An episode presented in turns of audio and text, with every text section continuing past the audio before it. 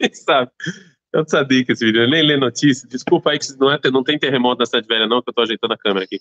Muito bem, eu não vi quantas pessoas inscritas a gente está, mas estamos aproximando de mil. Vocês não fizeram o que eu pedi. Cada um aqui, duas pessoas que não estão inscritas no canal. Isel, a gente fecha os mil. Último esforço, último esforço. É... Hoje a gente vai começar com a pergunta do oh, querido. Mais 29 inscritos. Mais 29 inscritos, a gente chega em mil, pessoal. Vai, cada um dois aqui. Não, por favor, vocês não podem pedir dois. Não tem? Conseguiu um. Vocês conseguiu mas já deu aquela desculpa. Então, assim, olha só, é, a gente falou na última aula que é, o, o, judaísmo ficou estagnado no tempo, enquanto que a geração evoluiu, e esse é o motivo que as pessoas largaram o judaísmo. O motivo que as pessoas largaram o judaísmo é que o judaísmo já não era uma coisa, ele não conseguiu se desenvolver, não conseguiu evoluir. A geração é tão grande, ela é tão alta, ela é tão forte, ela é tão boa, que ela olhou para trás, fez, fez perguntas e o mundo judaico não conseguiu responder. O mundo judaico não conseguiu acompanhar. Eu falei para vocês, imaginem. É, bom dia, meu querido Beto, ele está assistindo a gente aí. Imagine, pelo menos, dá um like pelo menos, né? Não você, o Beto. Então, assim, imaginem se a gente fosse ensinar matemática para os nossos netos, igual o que os nossos bisavós estudaram matemática. Não ia funcionar. O judaísmo ficou estagnado, ele não, ele, não, ele não mudou, ele não desenvolveu. E aí eu recebi, a gente tem uma pessoa que assiste aqui, pessoa muito querida, que assiste todo dia as aulas, assim eu escutei, chamado Hélio Nigri. Eu queria mandar uma lembrança para ele. Ele mandou várias perguntas muito boas nos comentários e não dava para eu escrever. Quer dizer, dava, mas estava preguiça também, né, ficar escrevendo, escrever muito. Então, eu vou ler aqui é, o que ele escreveu e aí a gente vai responder aqui ao vivo em cores já. Ele escreveu o seguinte: é, se o Rav Kuk se colocou tão contra os costumes dos estudos religiosos na época, porque ele continuou vestindo capota Strymer? Como vocês sabem, o Rav Kuk vestia capota Strymer. Agora, o Rav Kuk não é que ele foi contra os costumes, talvez eu tenha me expressado mal. Ele foi contra a maneira que a gente apresentava esses costumes para a nova geração. Ele não é contra a Torá ou Hazve Kalila, contra alguma lei. Ele sim acha que a gente tinha que apresentar isso de maneira diferente, né? Uma maneira mais atual, mais filosófica, mais profunda. É, essa é a ideia. Eu, eu sempre uso o exemplo da Netilat Yadayim, eu vou usar de novo. Não é que ele não fazia Netilat Yadayim, ele fazia Netilat Yadayim. Porém, quando você vai explicar por que, que você faz Netilat Yadayim, você não pode falar que é porque o mau espírito está na sua unha. Quando você fala um negócio desse, é óbvio que uma pessoa que estuda na faculdade vai achar que você é um primitivo e que acredita em superstição boba. E, e, e, o judaísmo ele ficou naquela de Netilat Yadayim é mau espírito, não, não mudou a explicação, tá claro isso? Ou seja, e essa explicação ela existe, não é que a gente está inventando algo novo. Existe essa explicação de Netilat Yadayim, que ela é diferente do mau espírito. Então, é, o Rav Kuk não é que ele era contra, ele acha que tinha que mudar a Torá ou alguma coisa assim. Falando, em termos pragmáticos, ele sim achava que a maneira que você explica, a maneira que você apresenta deveria ser diferente. Sobre a roupa do Rav Kuk, isso tem a ver com a posição dele. Eu, quando saí de Shlihut, eu já contei história para vocês um milhão e meio de vezes, quando eu fui sair de Shlihut, me falaram que eu tinha que me vestir diferente, que eu tinha que andar de terno. Eu não fiz isso. Deu errado. Mas, eu, pela posição do Rav Kuk, e não só pela posição dele, também por o que ele recebeu dos pais dele, ele se vestia daquela maneira. Mas o que ele estava falando não é mudar costumes, e sim apresentar os costumes de maneira diferente, não ficar estagnado no tempo. Eu espero que a gente tenha, é, que eu tenha explicado e esclarecido isso. Porque na Yeshiva que ele criou e que ele, depois seus filhos foram Yeshiva, se continua, continua estudando Torá da mesma forma que ele tanto criticou? Essa é uma boa pergunta. As Yeshivot sionistas, elas deveriam, deveriam, as Yeshivot sionistas que são as, as Yeshivot, que a princípio se dizem, é, se dizem as, as que continuam o caminho do Rav Kuk, elas deveriam então pegar a bandeira e mudar é, e mudar a maneira de estudar, como a gente falou, né? O Rav está falando aqui. Três respostas sobre isso. Primeiro, esse é o Rav como eu entendo. Provavelmente tem gente que entende diferente vai falar que ele não disse o que eu estou falando. Mas esse é o Rav como eu entendo. Segunda resposta, o mundo judaico, é, desde o advento, do advento do reformismo, eu sempre falo que, desculpa que está doendo aqui meus pés, eu sempre falo que se não fosse o reformismo, o judaísmo ia mudar, o judaísmo ortodoxo, ele ia aceitar mudanças de maneira mais rápida e mais fácil. Mas, porque começou o movimento reformista, as pessoas têm muito medo no mundo judaico de mudar. Eu vou dar um exemplo tonto para vocês, mas olha só. O Rav Moshe Feinstein, que ele morava nos Estados Unidos, fizeram uma pergunta para ele que se não existissem os reformistas, ninguém nunca ia fazer essa pergunta. Onde o Hazan fica no mundo ortodoxo Ashkenazi? Ele fica na frente. Qual foi uma, da, uma das mudanças que os reformistas fizeram? Colocar ele no meio. Por quê? Para as pessoas escutarem melhor. Ficar mais acessível. É uma mudança genial. Só que perguntaram para Moshe Feinstein se podia colocar o Hazan no meio. Por que os reformistas fazem isso? Ou seja, é uma pergunta que se os reformistas não existiam, óbvio que a gente ia botar o Hazan no meio e acabou. Só que a gente tem muito medo de mudanças. Então, as mudanças no mundo ortodoxo, elas sempre levam muito mais tempo para acontecer. Porque se eu mudo, se eu mudo, eu tenho medo que as pessoas vão me acusar de reformista, vão me acusar de um monte de coisa, e eu não, então eu não posso mudar. Então, mesmo que eu ache que algo tem que mudar, eu não posso fazer isso de uma vez. É, vamos falar que a estiva não é séria, né? Então, é, leva muito tempo. Oi, meu pior, irmão. Assim, falta muito tempo. É piada aí. Assim, leva muito tempo para para fazerem mudanças, para existir votos fazerem mudanças. Eles têm muito medo de mudar. Então, imagina o israelense falar, ah, mas naquela estivá não se estuda Gemara. O que, que o israelense acha daquele estivá, o religioso?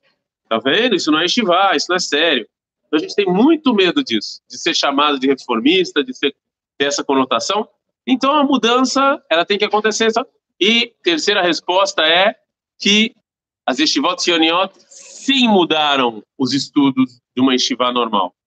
E a gente sim mudou, mas foi uma mudança pequena, sutil, e aqui a gente realmente tem que ver se realmente essa foi a intenção do Rav Kuk, não tem como saber, mas sim foi uma mudança pequena. Ou seja, é, você começa a estudar filosofia judaica, aqui na Estivá a gente está estudando agora no, no 45 minutos do Seder Boker, filosofia, isso aqui, se você fizesse isso alguns anos atrás, ia ser considerado cofer. Como assim? Está estudando 45 minutos de filosofia no Seder Boker, que é só Gumará, que é só Yud, você está maluco? Isso aqui, não, não. A gente estuda Tanakh.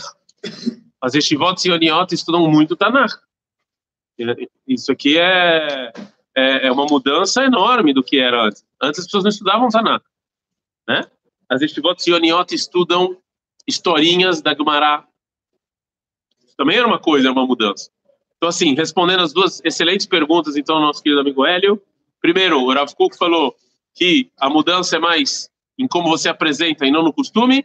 E segundo, que as estivotas hoje em dia sim tem essa mudança, só que é, também uma última coisa que aconteceu é que tem estivot que também tem estivot que dizem que ela segue o caminho do Rav Kuk, mas ela começou a dar um passo para trás e seguir também voltar a ser um pouco mais fechado do que era. Porque isso aconteceu, isso é um processo histórico muito grande. Qualquer filosofia, quando ela aparece no mundo, ela é, ela tem, é, ela tem a, a, a, tese, a antítese e a sintaxe. Então, muita gente, hoje em dia, pegou a filosofia do Rav e voltou um pouco para trás. Você vai ver estigotes que se dizem tsioniot que não querem estudar filosofia, nem tá na só com o dia inteiro, isso existe também. Porque porque isso acontece com qualquer outra filosofia. Mas eu acho que as estivotas sionianas sim mudaram, e eu vou ser sincero, eu, eu não sou profeta, porque na Gemara está escrito que não tem mais profecia hoje em dia, a não ser para criança, loucos, e eu esqueci o terceiro. Então, assim, eu não sou profeta, mas eu vejo a situação, eu tenho filho no colegial, eu vejo a situação hoje em dia, no mundo judaico, as grandes mudanças vieram do, do povo. Eu tenho quase certeza de que daqui a uma ou duas gerações o mundo das yeshivot vai ser completamente diferente do que ele é hoje em dia. As pessoas vão parar de estudar Gemara, as pessoas vão... Não, vai ter gente ainda estudando, mas muito pouco.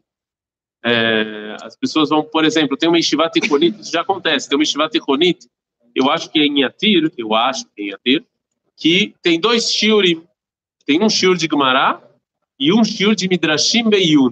Eu acho muito bacana isso.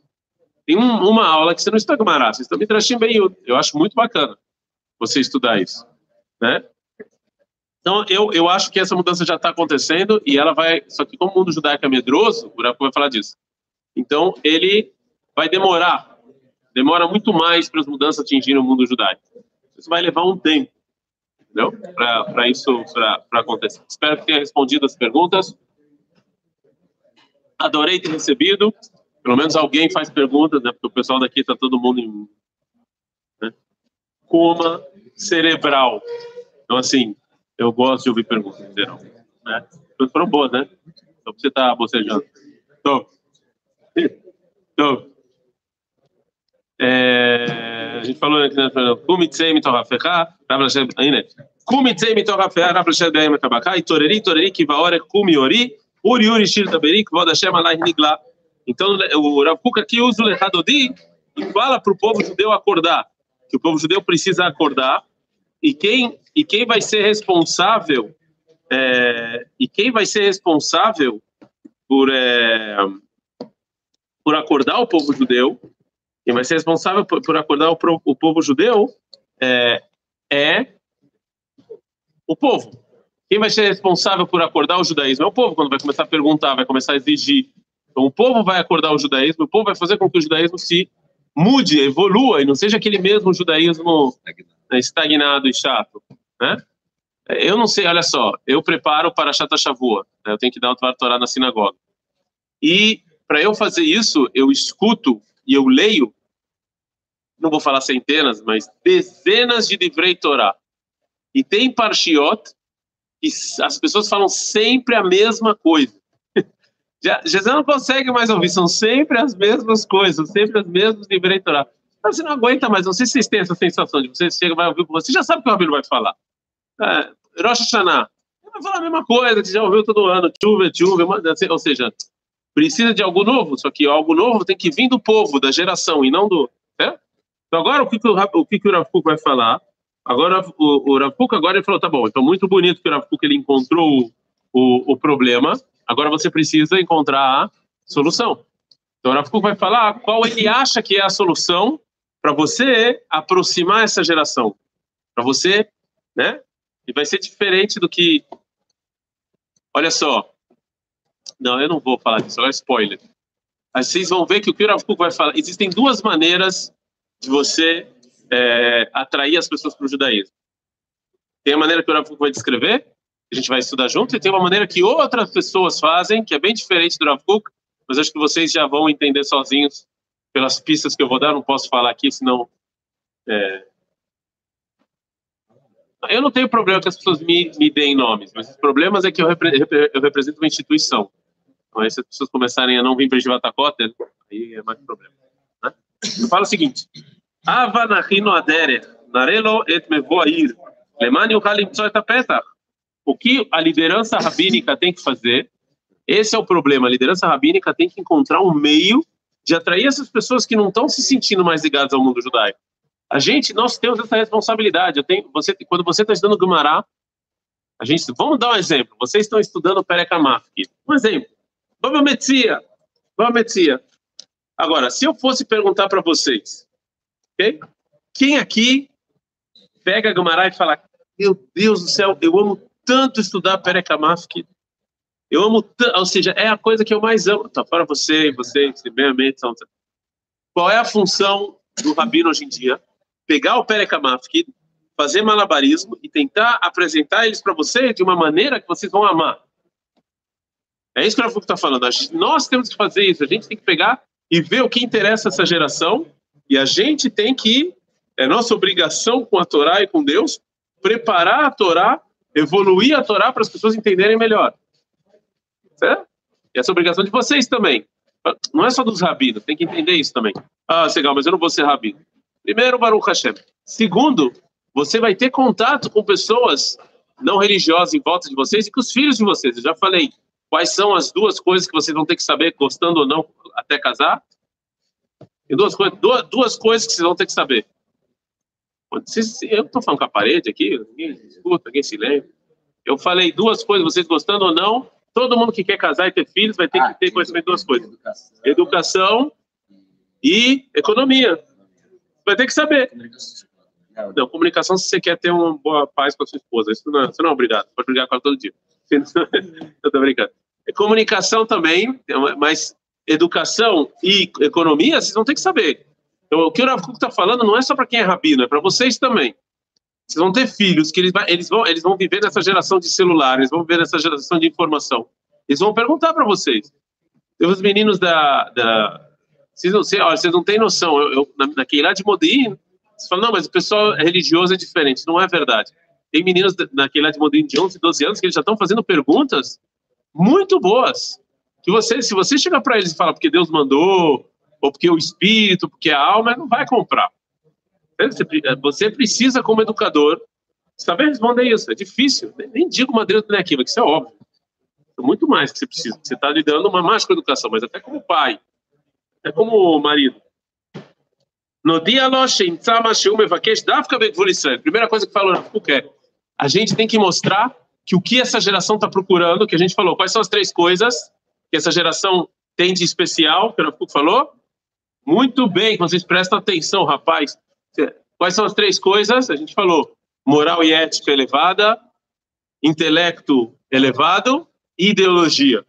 Fala, primeira coisa, a gente tem que mostrar para eles que, que justo na Torá, justo no judaísmo, é onde eles vão encontrar moral e ética elevada, é onde eles vão encontrar intelecto elevado e onde eles vão encontrar ideologia elevada. E é muito difícil você fazer isso. Não é tão fácil. Não é tão fácil. Eu vou dar um exemplo para vocês. Vou dar um exemplo para vocês.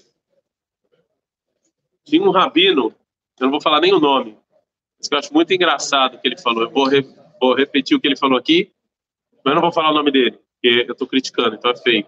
Não é rabino do Brasil, não, é que israelense mesmo. Ele falou assim: perguntaram para ele se podia contar para as crianças. Também quem faz essa pergunta também, tonto. Perguntou para ele se podia ensinar para as crianças a história da Disney. Aí o rabino respondeu a seguinte pérola. Ele falou o seguinte: não, não é proibido, mas para que fazer isso? Conta para os seus filhos, tem histórias mais morais e éticas do que a Disney na, no, na Torá. Conta para eles a historinha da Torá. Aí eu fiquei pensando no que esse rabino respondeu. Eu falei: eu vou contar para meus filhos a seguinte história, para meu filho de seis anos. Olha só. Tinha irmãos. E dez irmãos, onze irmãos ficaram com inveja de um irmãozinho esperaram esse irmãozinho chegar, pegaram ele, despiram ele, ficou peladão e jogaram num poço cheio de cobra. Olha que beleza, que história bonita para contar para meu filho. Eu vou contar essa história. Não vou contar o Rei Leão, meu filho. Eu vou contar a história, essa história. Ou então vou contar uma outra que se, trans, que se disfarçou de. Né, para seduzir. Ou seja, não é fácil, eu não tô, eu só tô, óbvio que eu tô sendo irônico, óbvio que a história de Yosef e os irmãos, óbvio que ela tem uma profundidade muito maior que essa. Mas não é fácil o que o Rav está falando. Não é fácil você mostrar que moral e ética no judaísmo está cheio.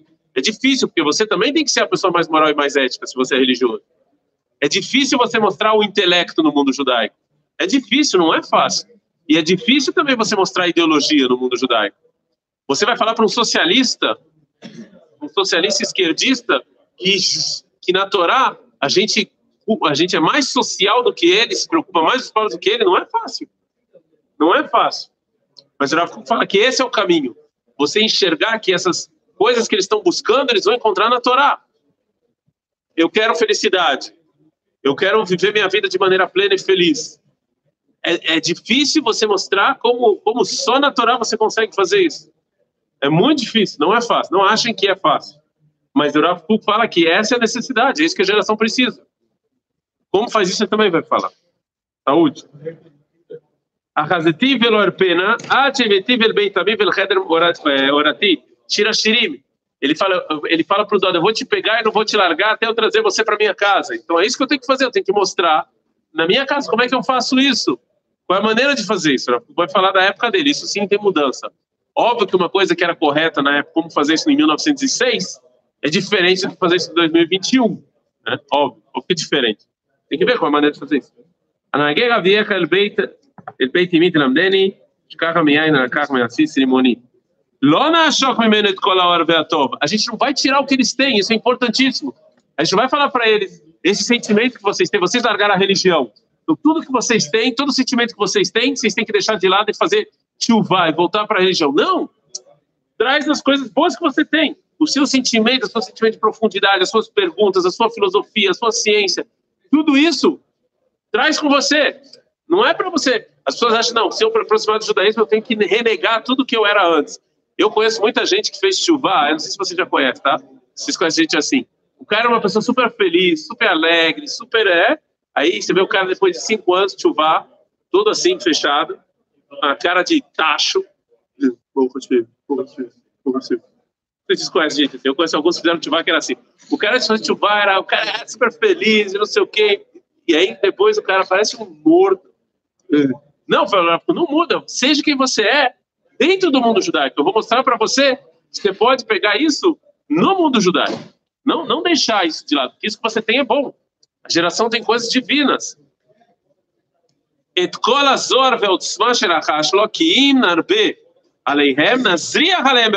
Ele fala de uma maneira política, maneira tão bonita. Pega tudo que você tem, a gente vai iluminar e a gente vai potencializar o que você tem. O judaísmo, ele potencializa as coisas boas que você tem. Ele não é contra. Se o judaísmo, se o judaísmo for contra algo que você tem, então estão destinando o judaísmo errado. O judaísmo, ele potencializa e ilumina o que você tem. Ele não, ele não nega, ele não vai contra as suas forças. Ele não vai contra as forças da geração, ele potencializa a geração. Né? Cara, eu, eu, quero, eu quero ficar fazendo barra, eu fortão, quero saber de estudar. Não, não é ele, ele sabe. Eu não quero saber de estudar. Então você fala pro cara, tu vai fazer exército, vai defender o povo judeu. Você potencializa, você não nega. Fala, não, não, não, esquece, isso aí é besteira, o corpo. Você potencializa. É mitzvah, você tratar do corpo, você ter saudável, você defender o povo judeu. Tá claro? Você potencializa, não nega o que ele tem. É isso que o judaísmo faz.